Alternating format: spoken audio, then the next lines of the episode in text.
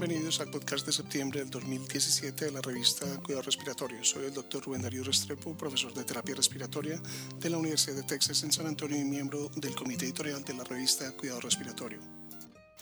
Este podcast, como siempre, llega a ustedes gracias a la gran colaboración del kinesiólogo licenciado Gustavo Olquín, jefe de kinesiología del Hospital Pediátrico Juan P. Garrahan en Buenos Aires, Argentina, terapeuta respiratorio certificado y fellow internacional de la Asociación Americana de Cuidado Respiratorio.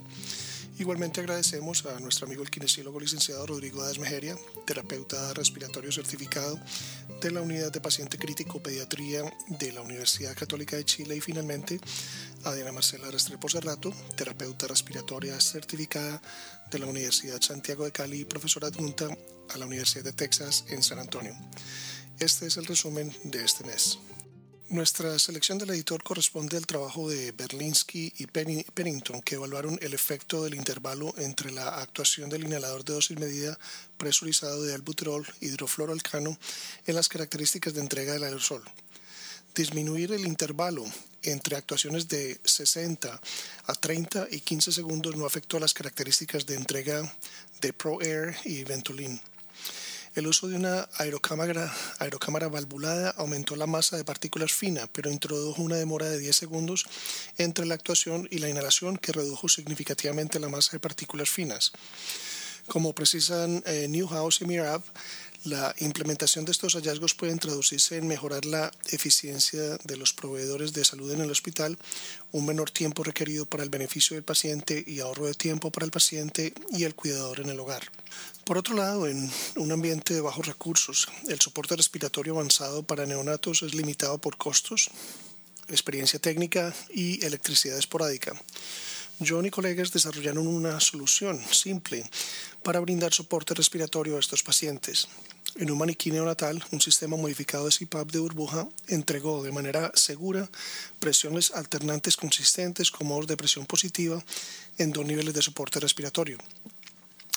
La tecnología de presión dual es un sistema simple de un complemento de conexión único, el cual puede ser rápidamente aplicado a un sistema de CPAP de burbuja existente. Shepard y Logan proponen que si se perfecciona y confirma en situaciones del mundo real, este dispositivo tiene el potencial de salvar vidas en ambientes de recursos limitados.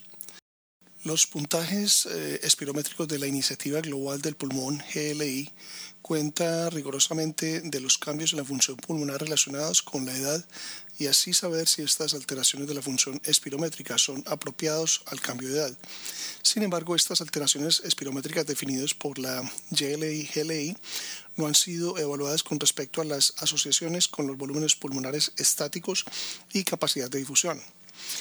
Vas Fragroso y colegas encontraron que los valores de patrón espirométrico restrictivo definidos por GLI están fuertemente asociados con un defecto ventilatorio restrictivo, mientras que el patrón obstructivo de vía aérea definido estuvo fuertemente asociado con hiperinflación y atrapamiento aéreo.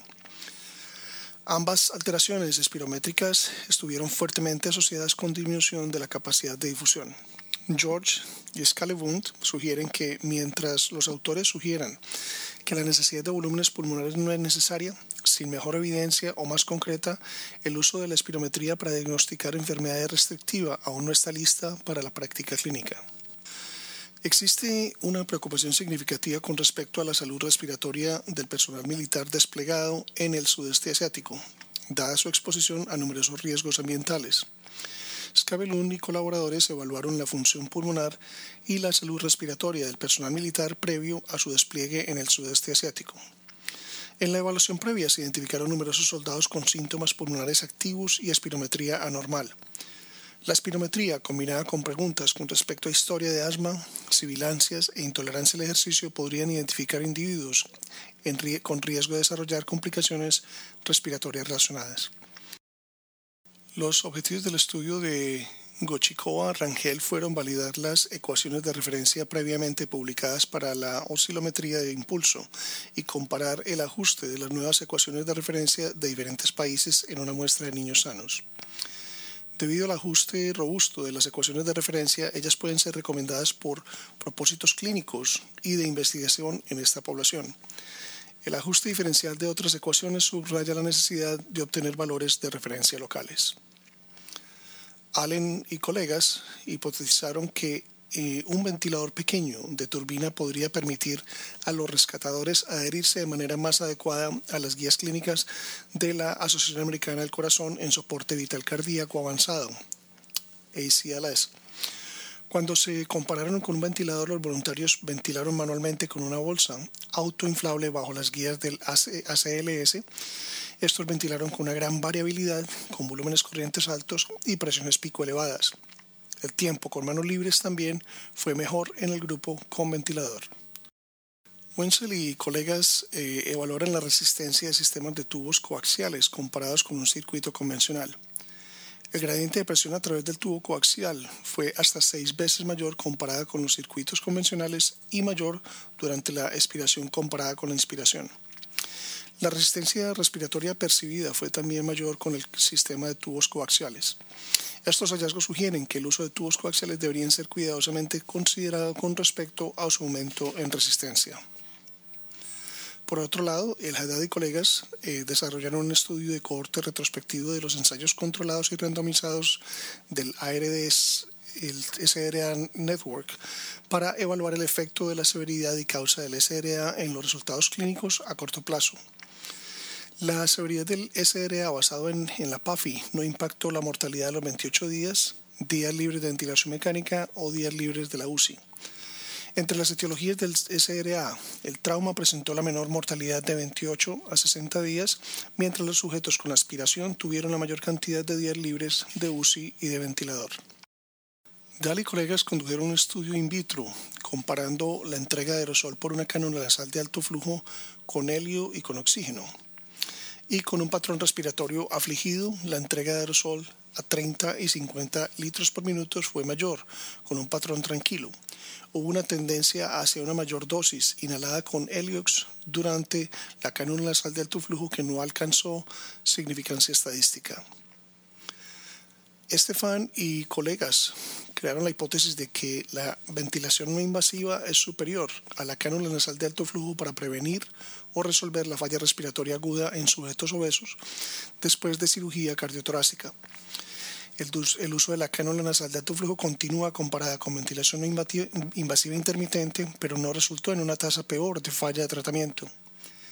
Debido a que la cánula nasal de alto flujo presenta algunas ventajas, los autores sugieren no usarla en vez de ventilación no invasiva en pacientes obesos después de cirugía cardiotorácica. El estudio por Lim y colegas fue desarrollado para identificar los síntomas agrupados y los efectos en la calidad de vida de los sujetos con EPOC. Estos hallazgos sugieren que los pacientes con EPOC podrían tener patrones específicos de síntomas agrupados. Estos están relacionados a características clínicas y tienen impacto negativo en la calidad de vida. Para mejorar el manejo de síntomas y la calidad de vida, el aproximamiento y las intervenciones basadas en síntomas agrupados podrían ser más efectivos que la intervención independiente de cada síntoma.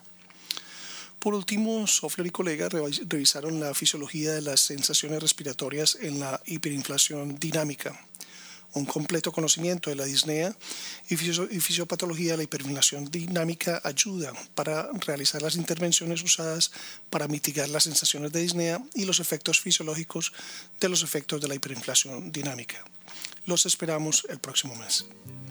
Para recibir el contenido tanto de esta edición de la revista como de las pasadas, visite nuestra página web www.rsjournal.com y allí podrá suscribirse para recibir los podcasts de las próximas ediciones.